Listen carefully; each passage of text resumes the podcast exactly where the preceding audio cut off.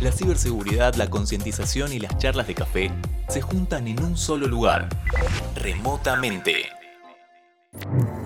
En CrowdStrike somos líderes en protección de puestos de trabajo, endpoints y datos críticos basada en inteligencia artificial. Nuestras soluciones nativas en la nube han establecido un nuevo estándar de seguridad de endpoints para llevar protección a donde más se necesita. Conoce más en nuestro podcast On Protect, disponible en Spotify.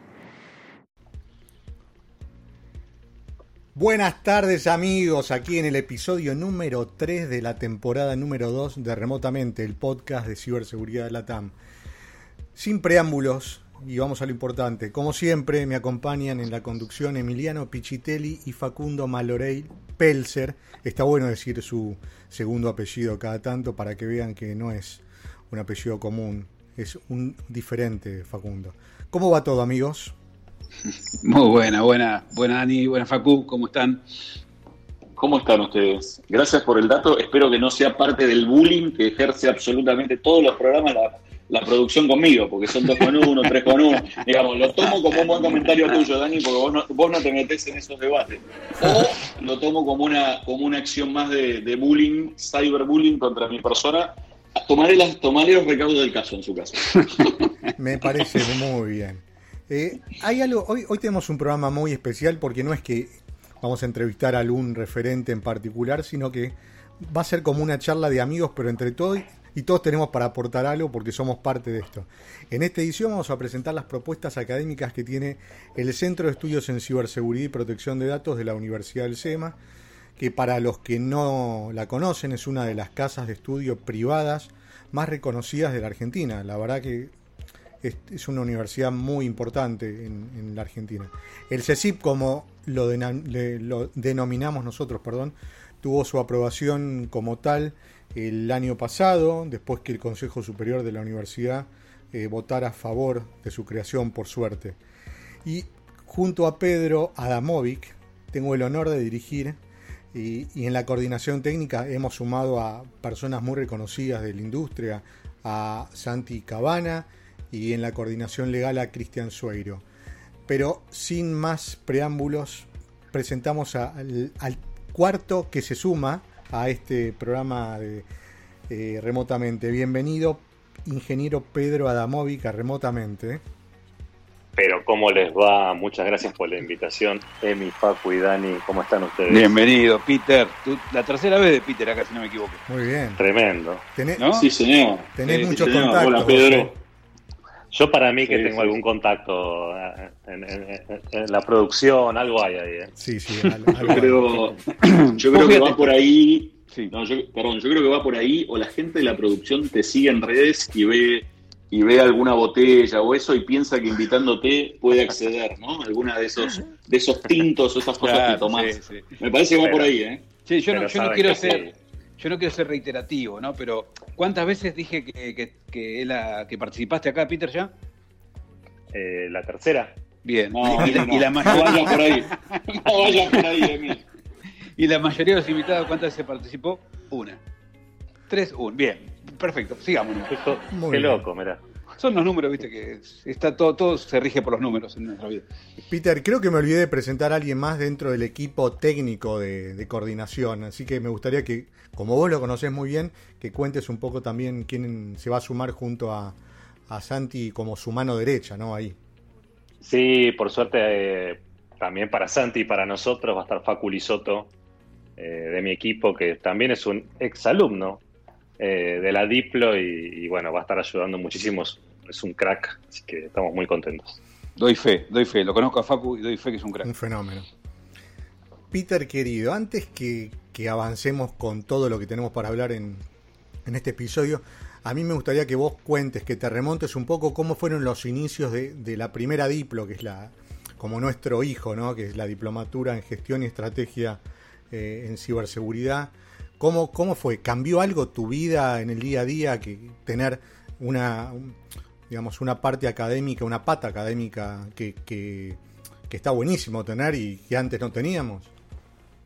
Uf, a ver, ¿cómo, te cuento esa historia? Eh, sin lugar a dudas, empiezo por el final, cambió absolutamente mi vida, me, me, ayudó en un montón de cosas, me complementó en un montón de cosas, me, me hizo generar mucha más experiencia, conocer un montón de gente, aprender muchísimo de los alumnos, pero de alguna forma eh, yo sabía que eso podía ocurrir, por eso tenía muchas ganas de, meterme en, la parte académica y, básicamente yo te lo conté varias veces. Mm. Y, bueno, y empezábamos a, charlar en esos cafés que tomábamos tan, tan divertidos de, trabajo y, planteábamos que había alternativas de ciberseguridad en el mercado, pero que no había alternativas de ciberseguridad relacionadas con la gestión, ¿no? Y con algo más estratégico. Sí. Y ahí en esas charlas, eh, Dani, con, siempre con su perfil absolutamente entrepreneur, decía, bueno, armémoslo, hagámoslo. Y bueno, y así fuimos armando y lo primero que hicimos fue algo quizás al revés eh, que lo que uno normalmente, como arma una estructura académica, ¿no? Dijimos quiénes no deberían faltar en esa, en esa estructura, ¿no? Y ahí empezamos a poner nombres, estábamos en un bar, empezamos a poner nombres, no me acuerdo si en un papel o en el iPad, eh, y eran como nuestro seleccionado eh, nacional, ¿no? Y nacional e, e, internacional también. Sí, era después todo un desafío. Era todo un desafío después tratar de, hablar cada uno que nos habíamos dividido, ¿no? A, los profesionales y colegas y tratar de, de contarles un poco y que se sumaran algo que no existía, ¿no? No, y, además era, bueno, ¿cuántos de, ¿a cuántos de estos nos van a decir que sí? Eh, decíamos, ojalá que por lo menos, no sé, la mitad nos dijeran que sí. ¿Y cómo terminó la historia? Que todos dijeron que sí, eh, en la primera llamada que tuvimos. Así que así se fue armando todo esto y pensando una propuesta diferente. ¿Y por qué es diferente? Porque básicamente también tiene conceptos de gestión, de planificación estratégica, de comunicación con el board, eh, de experiencias de profesores de primer nivel que, tocan la tierra, ¿no? Gente que tiene mucha experiencia en ciberseguridad de tantos años. Mm. Y hasta, no sé, en este año metimos una materia de economía básica para CISO, ¿no? Todas cosas que normalmente en, las... en, las eh, en, todas las eh, formaciones que ya existen no tienen estas eh, este tipo de materia, ¿no? este tipo de información que nos sirve tanto a todos los líderes de seguridad. Así es.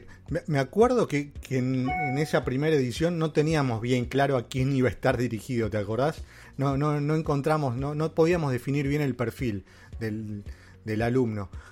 Después de ya haber tenido dos ediciones y empezar en una semana nada más la tercera edición de esta Diplo, ¿cómo podrías definir eh, el, perfil de la persona que, participa de, este, de esta diplomatura, ¿no? Hoy en día, ya teniendo la experiencia, ¿no? Y definitivamente en toda persona que quiera ser un líder en ciberseguridad o quiera crecer y complementar sus conocimientos de ciberseguridad con temas relacionados con la gestión, independientemente de que hay muchísima cantidad de contenido eh, más común o técnico, como se ven en otras, eh, en, otras universidades. Pero acá lo que tenemos de diferencial básicamente es todo lo relacionado con la gestión y estrategia y planificación estratégica que tiene que tener cualquier líder de ciberseguridad, no necesariamente los ISOs. Hmm. Bueno, ahora es mi turno esto. La verdad, bueno, primero que nada, felicitaciones porque yo me, sumé después, me invitaron después y demás, bueno, después vamos a hablar un poquito más adelante, pero la verdad que está, está muy bueno esa, esa mirada de gestión que faltaba, ¿no? Porque la mayoría de los cursos, o, todos, por decir, por lo menos hasta hace un par de años, estaban enfocados quizás en, lo más técnico, eh, a lo sumo si querés llamarle, no sé, eh, para certificaciones como 6SP, SDH, etcétera, pero sí que de gestión faltaba mucho, así que está muy bueno eso. Em, y Respecto a, sabemos bueno que además de, la primer, primer eh, diplomatura que ustedes lanzaron, digamos, de ciberseguridad, está también lo que es Data Governance, que la, si no me equivoco, este es el segundo año, ¿no? La segunda edición. Eh, y el que la encabeza, además de Dani, es eh, el doctor acá presente, Facundo Mary Petzer, así que bueno, mi pregunta va hacia Doctor, cuéntenle un poquito a, los radioescuchas, que me gusta decir a mí, cómo, cómo, cómo, es, cómo fue la primera edición, ¿sí? las expectativas que tenían, si se cumplieron, cantidad de personas que se inscribieron y qué espera, o sea, qué nos espera mañana que inicia la segunda edición, ¿no? Bien, bien, gracias, Emi. Eh, en primer lugar, eh, yo quiero, quiero, voy a contestar tu pregunta, digamos, no es que voy a ser la gran abogado que me voy a ir por otro lado, pero quiero detenerme, obviamente, en agradecimiento a la Universidad del SEMA, que, que a través de, Daniel Monaster y a través de, Pedro, con, este centro que, están dirigiendo, este, me abrieron nuevamente las puertas eh, de la universidad, que como bien contaba Dani, es una de las más prestigiosas, y sin dudas, eh, de, la mano de, de, Daniel y de Pedro, ha logrado, han logrado ver un, y, meterse en un, en un nicho, eh, que esta es mi opinión, por supuesto, no hay, para mí no hay ofertas académicas, hay muchas ofertas académicas, pero no hay una oferta académica eh, o no hay ofertas académicas como las que están bajo el paraguas de este centro de la universidad, por lo tanto, súper orgulloso y muy contento de formar parte. En lo que a Data Governance se refiere, eh, a fin del 2019 eh, comenzamos con el proyecto con Daniel. Trabajar con Daniel, obviamente, todos los que tenemos la suerte de laburar con él es un placer, es uno de los tipos más creativos y más, digamos, siempre tiene cosas nuevas en la cabeza. Te debo algo, y ahí ¿no? nos, no, no, no, no sabes, sabes, que esto lo digo a nivel público, a nivel privado, digamos, te quiero mucho. Eh, pero bueno, ahí teníamos como una idea, pero nos faltaba un nombre, ¿no? Y bueno, venía, veníamos pensando, estuvimos pensando durante varios meses, eh, no queríamos caer en el típico programa que dijera eh, programa de datos personales, programas de, privacy, sin desmerecer nada, digamos, pero creíamos que estábamos en condiciones de de darle un paso y un valor agregado a un programa. Eh, nosotros venimos con Daniel trabajando hace muchos años en la problemática del dato, no solo a nivel nacional, sino también a nivel internacional, y es como que el tema, el tema lo teníamos y nos faltaba encontrar un, un algo. No es que el nombre define a un programa, pero sin dudas era para nosotros súper importante y fue un desafío durante varios meses seguramente Dani después lo, reforzará. Y, ahí, obviamente, una vez más, Dani, digamos, empezó, empezó, empezó y le encontró, y le encontró la vuelta. y entonces, perdón, perdón, el nombre, el nombre fue Data Governance. Como todo, como todo proyecto, siempre tiene una, una primera etapa y una primera edición. El año pasado fue una primera edición y empezamos entonces por un programa ejecutivo, un programa de 11 clases, eh, que tuvo una aceptación tremenda, en, tremenda, tuvimos casi 60 alumnos. Eh, y, esto, y esto lo, lo, vemos, lo vemos a diario con Dani. Hay un chat que se formó con los, con los que pasaron por ahí los alumni. Perdón. Y muchos de ellos este año se suman a la diplomatura, ¿no? O sea, súper contentos con lo que fue el programa ejecutivo. Se suman este año a la segunda edición que la convertimos de programa ejecutivo a diplomatura. Eh, son 26 clases en esta oportunidad y donde tratamos de, digamos, tenemos como, como un pilar, digamos, tenemos dos, tres temas que, aprendimos del año pasado y, tratamos de mejorar. Por un lugar, por un lado nos metemos en las distintas industrias que vienen trabajando en el gobierno y en la protección de sus datos. Eh, y entonces tenemos a lo que nosotros llamamos especialistas, que puede ser una palabra que a veces está medio como considerada fea, pero digamos, no, no la consideramos como fea, al contrario, creemos que son las personas que conocen el tema porque vienen trabajando en eso en sus industrias, o sea, no vienen a hablar de, de algo que no conocen. ¿eh? Este, uno uno de, los, de los temas que nosotros más marcamos cuando buscamos un profesor es que los que vienen a dar la charla, la clase, son personas que trabajan de eso todos los días. Entonces vienen a conversar y a transmitir. Por supuesto teoría, pero mucha práctica y mucho esto se hace así o por lo menos en nuestra empresa lo hacemos así. Entonces tenemos uno de los pilares para no aburrir es varias industrias, tenemos bancos, tenemos eh, temas de salud, tenemos eh, empresas de tarjetas de crédito, tenemos comercio, comercio electrónico, bueno, nada, mucho, mucho por ese lado. Después tenemos, eh, digamos, profesores del exterior que nos vienen a contar un poco qué está pasando con el gobierno de datos y, y la protección de datos en sus países. Y no elegimos países al azar, elegimos aquellos países en donde generalmente las empresas tanto de Argentina como de otros lados tienen sus negocios. Entonces vamos a escuchar a personas obviamente de Estados Unidos, Victoria Beckman que nos va a contar eh, qué está pasando en Estados Unidos con los datos personales, México, la tenemos a Claudia Ábalos, eh, tenemos a, a, una persona de, de, Chile, Andrés Pumarino, un gran amigo también de la casa que nos va a contar qué está pasando en Chile con los datos personales. La, la, la tenemos también a Andrea Nevia desde Colombia, eh, lo tenemos a Danilo Donena desde Brasil, un dato muy importante, Brasil tiene ley de datos personales desde, desde septiembre del año pasado, es muy importante para no el Mercosur, sino para todas las empresas de Latinoamérica que comercian con Brasil, en donde hay un intercambio tremendo desde el punto de vista comercial, también hay un intercambio tremendo desde el punto de vista de información, y hay muchas empresas que están empezando o teniendo que empezar a cumplir con la ley brasilera. Y después tenemos, bueno, mu muchas otras clases eh, sobre qué ocurre cuando alguien no cumple con, con su programa de Data Governance. Probablemente haya un tema de seguridad de la información y ahí va a venir el gran Julito Ardita, eh, que también es profesor en la otra Diplo, la que contaba Pedro y Dani. Eh, y después, bueno, fuimos agregando, fuimos agregando otras, otras clases de inteligencia artificial, de machine learning, de blockchain. Después, ¿qué pasa si, se, si hay una fuga de información, un data breach? Cómo se comunica esto. Entonces tenemos un profesor que es vocero de una multinacional con sede, en, este caso en París, y nos va a contar Facundo Chevere cómo manejar, digamos, desde el punto de vista de la comunicación, eh, este tipo de, inconvenientes.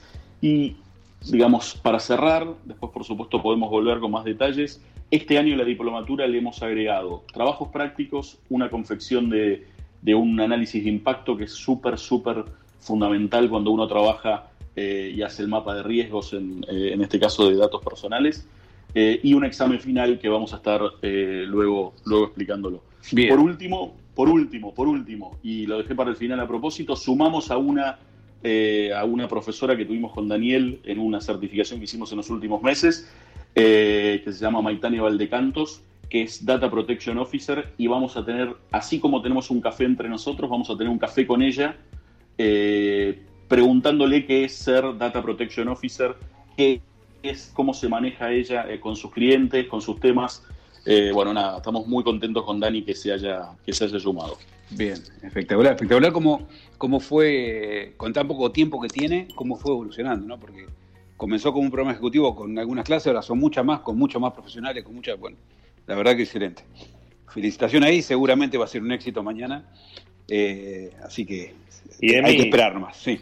Si me permitís, me parece algo interesante de, de, de la Diplo, eh, que ahora, que, como, como contaba Facu, se habla de toda la parte de privacidad, se hablaba, hablaba, por ejemplo, en Brasil de la nueva ley, que, que, la reciente ley de protección de datos personales, que es muy parecida a la europea sí. y que tenemos que mirar nosotros muy, muy de cerca porque va a ser seguramente algo muy cercano a nuestra propia ley, ¿no? Y, y, y, ese nombre que le pusieron no casualmente Data Governance también tiene que ver con toda esta, esta nueva ola que se viene de las organizaciones de decidir con datos, ¿no? De, de, ser data driven, de realmente gestionar los datos. Entonces está muy buena esa propuesta como algo 360, ¿no? No solamente pensar en la protección de los datos, sino también en cómo esos datos se gestionan. Sí, sí, sí, sí, fundamental. Ahí, Pedro, hay, hay una persona que viene del, del banco este, del banco Galicia eh, parece armado pero no es armado esto. Se llama Fernando, un, gran Fernando, un, gran banco. Un gran banco. Sin dudas, este, nos tiene nos tiene a todos como clientes pero no. Lo tenemos a Ferra Berta eh, que la verdad es un, es un grande. Me, me acuerdo eh, después quiero contar cómo fue. Me acuerdo cuando en una primera etapa ya habíamos definido el nombre el año pasado y lo llamo a, a Peter y le digo mira, vamos a hacer esto, data governance va a ser. La verdad que esto va a explotar, vas a ver. Y, Peter me dijo, sí, mira, tenés que llamar a Ferra Berta, yo te paso el contacto. Y, fue un golazo, la verdad que es un, un ídolo, es un tipo que la tiene re clara. Totalmente, totalmente. Y él eh, casualmente, bueno, da un poco, da su clase eh, esto que dijiste recién, Peter. O sea, hoy por hoy no solo es proteger eh, los datos, sino es trabajar y agregar valor conociendo esos datos. Este, que durante mucho tiempo probablemente estaban, probablemente las organizaciones, incluso los gobiernos, los tienen, y lo importante de tomar decisiones basado, basado, basándonos en el dato, ¿no? Este, ahí hay, hay un, un profesor que se llama Edwards Deming que dijo, sin datos eh, solo somos una persona más con una opinión. Y, es, es, muy importante porque obviamente los datos están, el tema es saber que están, potenciarlos, explotarlos al máximo y bueno, como dijiste vos, Peter, convertirse o ser una empresa data driven o data driven, o sea, eh, a partir de ahí hay mucho, mucha riqueza, digamos, ir para un lado, ir para el otro, tomar decisiones. Nosotros la verdad, y con esto cierro, y perdón la tos, pero, pero estuve y estoy medio todavía saliendo de, de una faringitis, eh, la verdad estamos muy, muy contentos, así que... Qué bueno, bueno. Este, muchas gracias por todo. Bueno, y para, y para, y para cerrar esta, esta parte, digamos, de Data Governance, es muy importante conocer los datos, tomar decisiones de datos, pero también es muy importante y quizás más cuidarlo, ¿no? Así que creo que por ahí viene también todo el, el caminito que estamos haciendo. Bueno, ahora sí, pasando, eh, bueno, tengo que decir primero que nada, ¿no? Que tengo el honor de haber sido convocado por... ¿Viste que te quejabas Twitter vos el año Dani. pasado? ¿Vos Sí, te quejabas? porque- Pero tenemos algo, tenemos algo ¿Que mejor para vos siempre, algo superador. Claro, pero, Pero- que me hayan, me hayan convocado porque no porque me quejaba, sino porque me hayan dicho, bueno, sí, no. Pero Dani, contame, El año pasado- eso, ¿se quejaba? No, No, Peter, el año pasado se quejaba tanto como repetía el famoso 3 a 1. Era reiterativo todos los días. Y, lo- y es tremendo, es tremendo. No, Todo- no. Todos los programas. Yo te digo, Peter, bueno. te digo, Peter, para que sepa.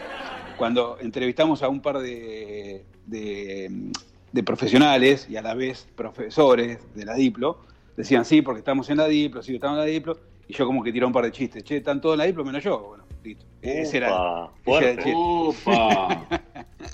Pero bueno, este, este año tuve la ¿Y cómo- suerte de ser convocado por, por ¿Y, insistente. y ahora qué vas a hacer? ¿Vas a ser el director de...? Ahí está, por eso ahí vamos, ahí vamos. O sea, haber sido convocado para, para ser uno de los docentes de la DIPLO, de gestión y estrategia de ciberseguridad, y a la vez director en conjunto, codirector en conjunto con Pedro, de un programa ejecutivo algo distinto a todo lo que se viene hablando, todo lo que se viene dando, que también esto faltaba, ¿no? Eso está muy bueno porque son, son visiones de, cosas que, que- que faltan o que no se dan de una manera profesional como se tendría que dar,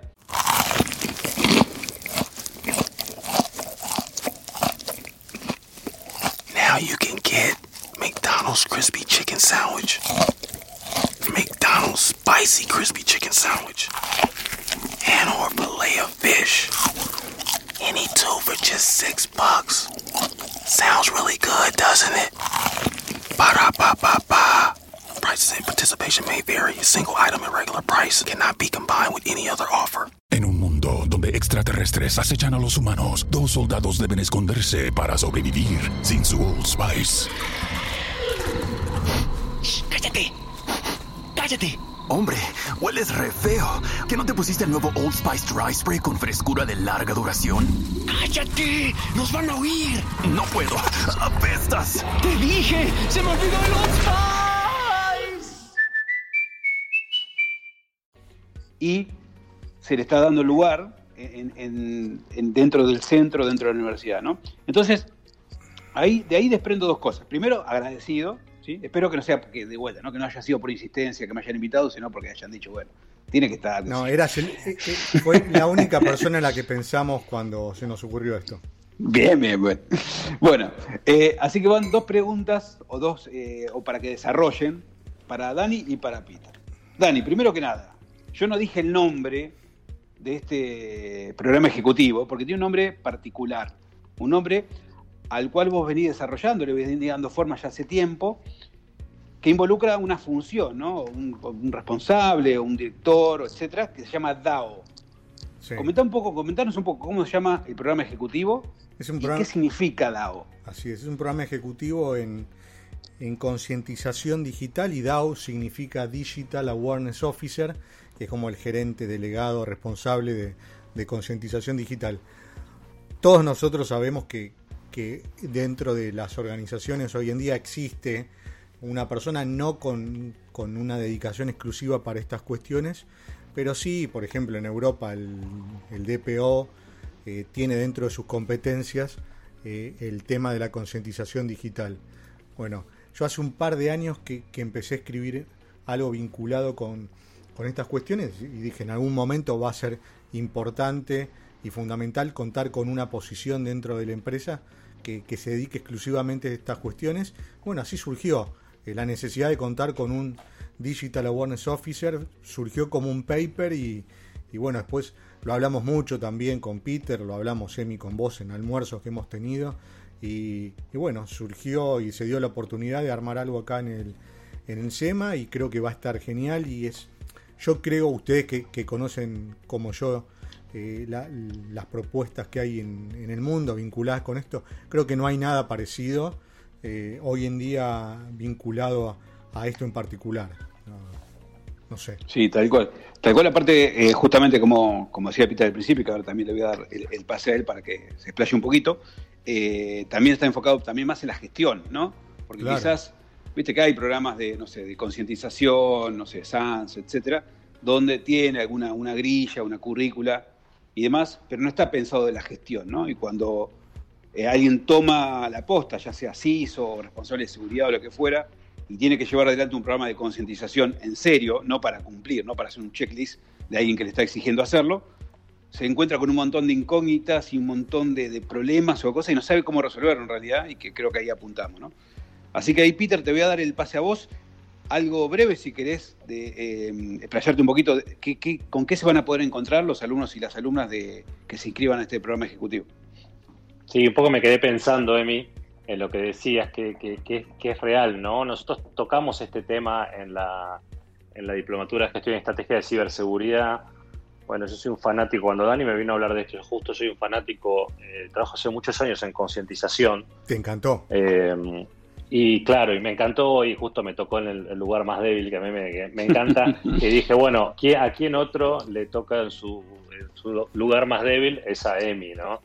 eh, pero hay una realidad que es cierto que en las compañías eh, los responsables de seguridad les cuesta mucho pensar en cómo armar una, una, un plan de concientización. Esa es una problemática. Otra problemática es que la organización le dé el lugar a la ciberseguridad necesario, ese lugar tan importante dentro de la organización y en la comunicación, y realmente continuar en un programa, hacer programas específicamente para la cultura de la compañía, llevarlo a cabo y sostenerlo en el tiempo, ¿no? Algo que parece muy simple, pero es sumamente complejo. Y es un poco eh, lo que queremos mostrar, es cómo armar, cómo se debería armar después de muchos años de experiencia eh, de, nuestro y de los profesores que van a estar, también eh, cómo se arman estos programas de concientización, cómo se piensan eh, para hacerlos a medida y correctamente.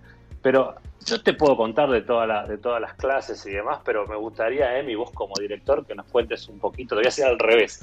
Voy a ser como el, uno de los co-conductores sí, sí. de Remotamente. Yo quiero saber también. Emi, contanos alguna de las clases, alguno de los temas que vamos a tener en este, en este programa ejecutivo. Bien, bien. Bueno, muchas gracias por haberme invitado al programa. La verdad que lo escucho siempre. Hace 44 episodios ininterrumpidos. eh, quería decirlo, quería decirlo porque nunca puedo decir. Bueno, eh, sí, no, tal cual como decís, está, está enfocado también más allá de, del cumplir en hacer las cosas bien, que eso por sobre todo creo que es lo que primero hablamos cuando, cuando empezamos a pensarlo. Vamos a tener eh, varias clases, varias eh, personas reconocidas, eh, o sea, dentro de, de lo, o, o, especialistas, cada uno en su temática, pero por sobre todo vamos a tener también algo distinto que muchas veces no se piensa, que eso me pasa mucho también dentro del grupo de investigación, ingeniería social y demás, que muchas veces uno se cree que es la persona puramente técnica la que tiene que estar participando, ¿no? Informáticos, especialistas en ciberseguridad y demás. Y para que sepan, por ejemplo, vamos a tener ahí un especialista en marketing, vamos a tener un especialista en eh, neurociencias, inclusive, fíjense hasta dónde vamos a llegar.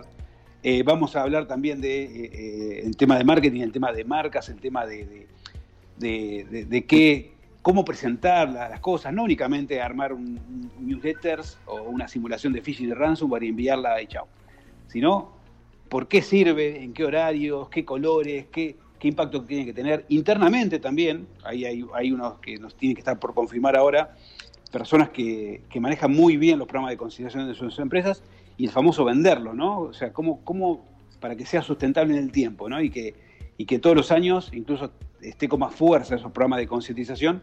Bueno, ¿cómo hay que hacerlo para gestionarlo, no? Y cómo fueron evolucionando también, Emi, en el tiempo, ¿no? Lo que, lo que era cuando, no sé, nosotros hacía un programa de concientización en, en el año 2007 no es, es absolutamente distinto a como se hace hoy. Si bien determinadas bases son muy similares, el plan en sí es muy diferente. Hoy hablamos de gamificación y en esa época no se hablaba de esa forma. Hoy hablamos de todo digital y antes era totalmente presencial o gran parte en presencial, ¿no? Y tenemos que también entender toda la parte, bueno, donde vos sos un súper especialista en, en OSINT y ingeniería social, que también vamos a meter ese tema que nos parece sumamente interesante. Y creo que el, golpe final va a ser poder desarrollar un, una campaña de concientización, que los alumnos puedan desarrollar una campaña de concientización, ¿no? Tal cual, tal cual. Y también no nos olvidemos de la parte de hábitos, ¿sí? que va a haber una, una persona especialista en hábitos, que son muy importantes, eh, de vuelta, ¿no? Siempre concentrados en realmente en, en, generar hábitos seguros, eliminar de alguna manera malos hábitos e, y, incorporarlo como una cultura segura dentro de la empresa. Y tema métricas, ¿sí? que muchas, muchas veces también dice qué presento, cómo, dónde, bueno, todo eso también va a estar. Así que eso, en conjunto con lo que recién dijo Peter, de el, el trabajo final, eh, creo que creo que va a tener eh, el, mismo éxito que tuvieron hasta ahora eh, las otras diplomaturas o, o, el programa ejecutivo que ahora es diplomatura de Datagonos. Así que también muy contento con eso. Y bueno, eh, en breve van a tener más noticias, ¿no, Peter? Buenísimo. Sí, fel felicitaciones, Emi. Igualmente, igualmente a vos. Espectacular, ¿eh? Espectacular, Emi. Tengo ganas de hacerla. Te van a hacer la, la, te van a hacer la diplo la de estrategia de ciberseguridad. Después voy a hablar con los directores a ver si me pueden dar algún tipo de beca o algo. Dale. Este, sí, sí, sí. Este, vamos a ver, y la agenda también. Empezamos el, el, 5 de mayo, empezamos. Bueno, bueno, voy a, ver si puedo, voy a ver si puedo inscribirme, Peter. No me corro. Voy a ver si, si, me da la agenda, me puedo inscribir y después. La semana que viene. pido. Claro. Exactamente. Que viene. Claro, el miércoles no que viene. Y, y no se olviden que la de data empieza mañana. Falta un día, falta un día. Escúchenme una cosita, tanto para Dani como para Peter. ¿Qué otras propuestas académicas tienen, tienen pensadas? Uh, bueno, hay, hay una. Decí una voz y yo digo la otra. Dale, hay, hay, hay, algo que estamos armando, que es casi. Sí, podemos decir que es una primicia, porque todavía no lo tenemos ni presentado formalmente, pero estamos pensando una propuesta de Threat Intelligence eh, con la dirección de Luciano Martins, que bueno, es eh, una, la, la, eminencia en Argentina en este tema, así que estamos pensando y trabajando para ver si lanzamos un, un programa de Threat Intelligence. Si llegamos para este año, ¿no? Que está. Vamos a ver, Vamos sí, a sí. Y la otra que está que ya está aprobada y en cualquier momento va a estar disponible para que ya se puedan inscribir es la de la diplomatura en análisis forense digital, donde va a estar como director Antonio Massa, que es un reconocido perito eh, forense, muy reconocido, trabajó muchos años en, en, Gendarmería y la verdad que se armó un programa impresionante.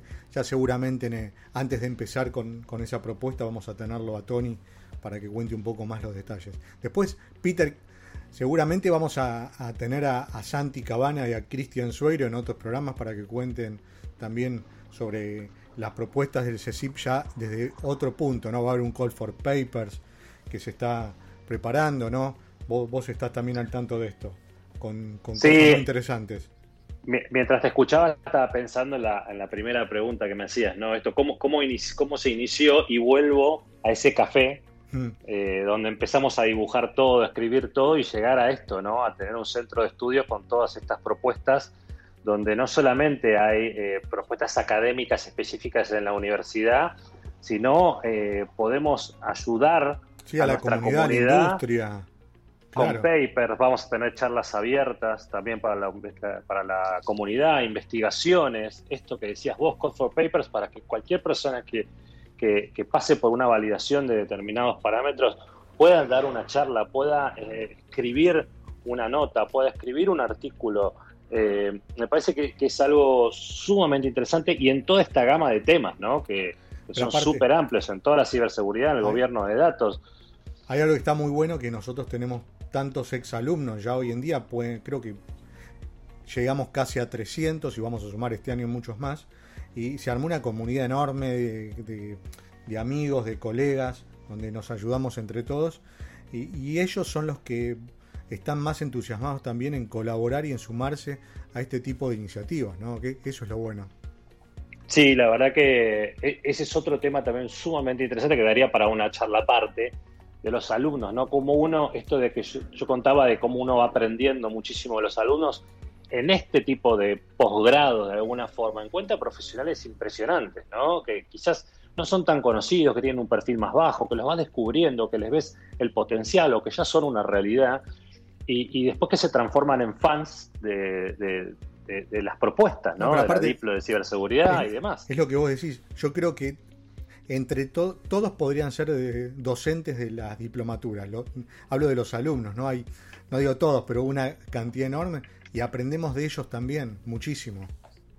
Y fíjate que en la nuestra tuvimos cuántos ISOs pasaron por la de gestión y estrategia de ciberseguridad, ¿no? ¿Cuántos colegas míos? Un montón. Y muchos son docentes hoy en día. Sí, sí, sí, sí, totalmente.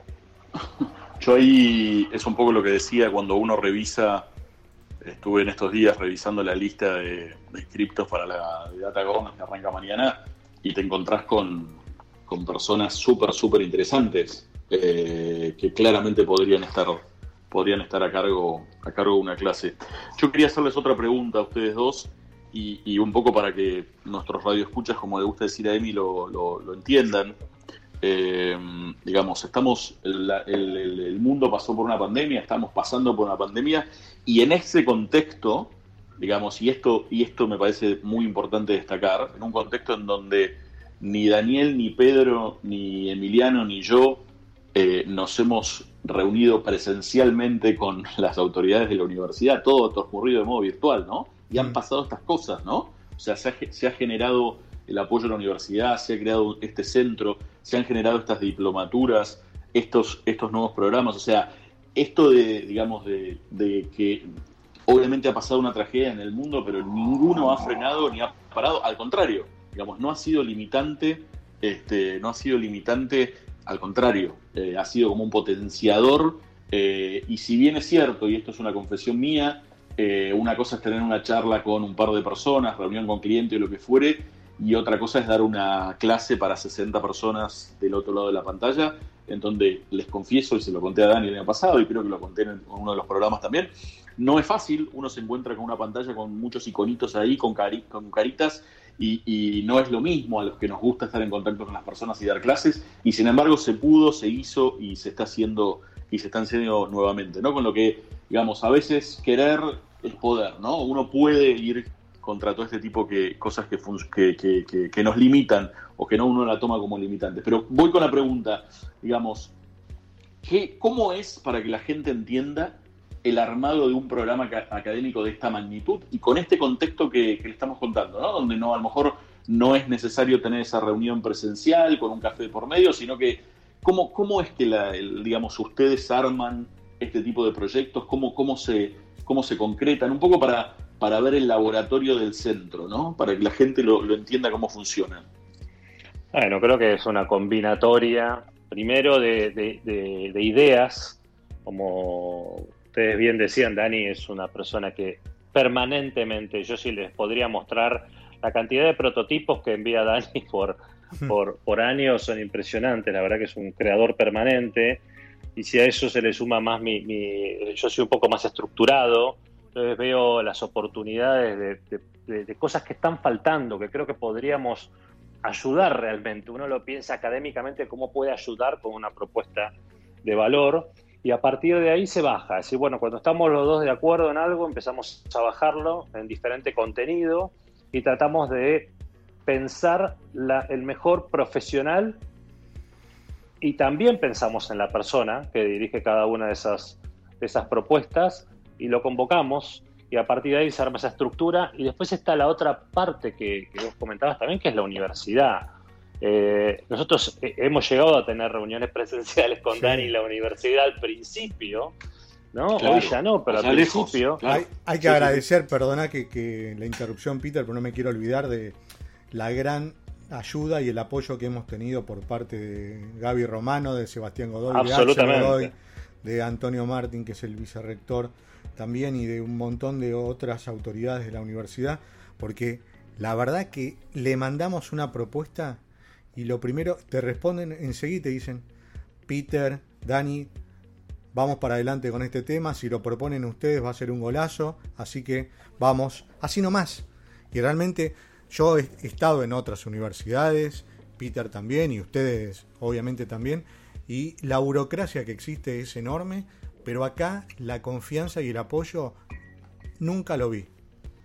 Sí, la verdad que, que lo, lo de la universidad, sin lugar a dudas, es, es- es espectacular porque también sabes que nos genera las ganas de seguir creando, ¿no? Eh, de, de- de seguir buscando cosas que realmente nos puedan ayudar. Lo que, lo que, lo que nos frena eh, más que nada es El tiempo. nosotros no es, es el tiempo, porque nosotros tenemos otra función eh, principal. Mi función principal es, es el ejercicio de, de una compañía, ¿no? Pero, pero bueno, la verdad que disfrutamos mucho esto, lo hacemos con mucha pasión, con muchas ganas.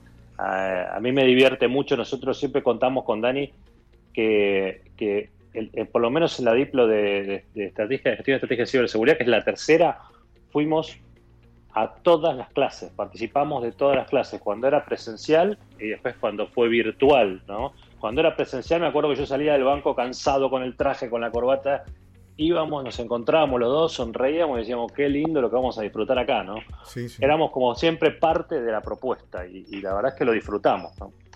así es. Que bueno, ahí, ahí mira, justo Peter me diste el pie para, para la pregunta que, que quería hacer para ir cerrando. Eh, ustedes hablaron de eh, la, la importancia que tiene más allá de- de- del contenido y demás, las relaciones, ¿no? El armado de redes, contactos, estos más de 300 alumnos que, que están en contacto, ese grupo que se armó. Y también nombraste recién que esta es la tercera edición, la primera fue presencial, la segunda fue remota sí o sí, obviamente por el tema de pandemia y demás, y esta va a ser también, eh, obviamente, en forma remota. Que para, para la gente que está escuchando, alumnos, alumnas que quieran, que quieran o estén pensando en, en- en sumarse a este tipo de propuestas, para el armado de, de contactos, relaciones y demás, ¿cómo vieron la diferencia entre la- lo presencial y lo remoto? ¿Se puede mantener? ¿Se desarrolla igual? Eh, ¿Cómo lo ven eso? Uh. Contá, Yo, ah, contá, Peter, Yo tengo mi opinión. Sí. Sí. a ver, la realidad es que cuando nosotros vivimos la primera edición, fue un boom en todo sentido. Eh, eh, Primero, en que no, eh, obviamente el aula estaba explotada y se habían agotado las vacantes y nosotros nos mirábamos con Dani y decíamos, es nuestra primera edición. Y después que enseguida, yo puedo marcar una diferencia y enseguida se empezaron a generar relaciones, ¿no? Porque físicamente tenés el café del recreo, tenés este, el grupo rápido. La realidad es que el resultado final fue el mismo, eh, por lo menos en lo que yo vi en la parte virtual, con la diferencia que se va haciendo de manera más lenta. ¿No? Porque uno no está sentado físicamente, no está tomando ese café, no, está compartiendo la charla, sino está en una conexión remota, ¿no? Pero la realidad es que cuando uno empieza a hacer determinados este, ejercicios eh, con, con los equipos y demás, ese link se termina dando, Sí. ¿no? Y después se termina dando también por, el- por los grupos que tenemos Aparte, aparte y demás. Cre- creo que está bueno que, que contemos que nosotros fomentamos mucho eh, la, amistad y la- los vínculos entre los alumnos. Es más, hacemos un montón de eventos. Cuando se podía nos juntábamos todos, asados. eh, la verdad que está genial eso. Eh, los grupos de cada uno de los, de los alumnos tiene una actividad impresionante absolutamente todos los días, varias veces por día. El año pasado, cuando se pudo al final de la cursada, con, con Peter y con Facu también pudimos hacer una reunión con los que querían ir y que no, no- no tuviesen problema en, en acercarse a un lugar. Eh, la verdad que estuvo genial. La- todos estábamos súper contentos de poder vernos la cara y, y lo que queremos es que eso crezca y hacer un, un evento mucho más grande con todas las propuestas académicas de, de- del CECIP, que va a estar genial y lo vamos a poder hacer seguro en, al- en algún momento. Qué bueno, yo- Sí, sí. y ahí, ahí doy fe de eso porque yo conozco CISOs de empresas que se conocieron en la primera edición de Diplomatura y al día de hoy tienen una relación como de amistad, podríamos decir, pero se tienen grupos donde se consultan sobre qué temas específicos, plataformas, cosas. Así que todo nació de ahí, así que está, está, eso está buenísimo. Sí, sí, sí, sí.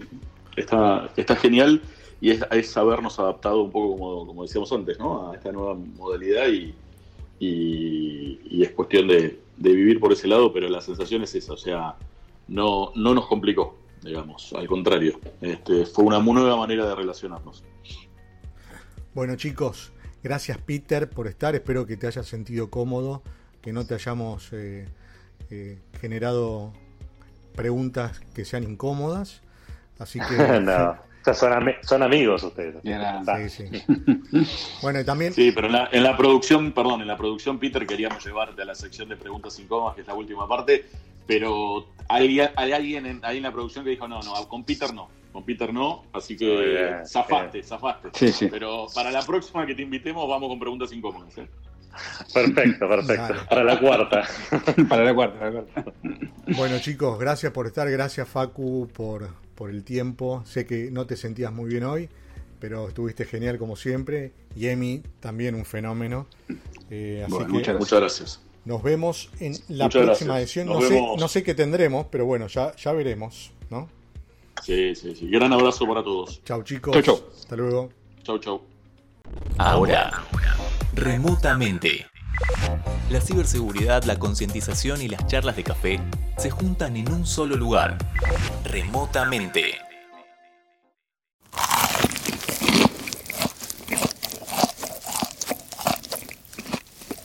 Now you can get McDonald's crispy chicken sandwich, McDonald's spicy crispy chicken sandwich, and or fillet of fish. Any two for just six bucks. Sounds really good, doesn't it? Ba da ba ba ba. Prices and participation may vary. A single item at regular price cannot be combined with any other offer.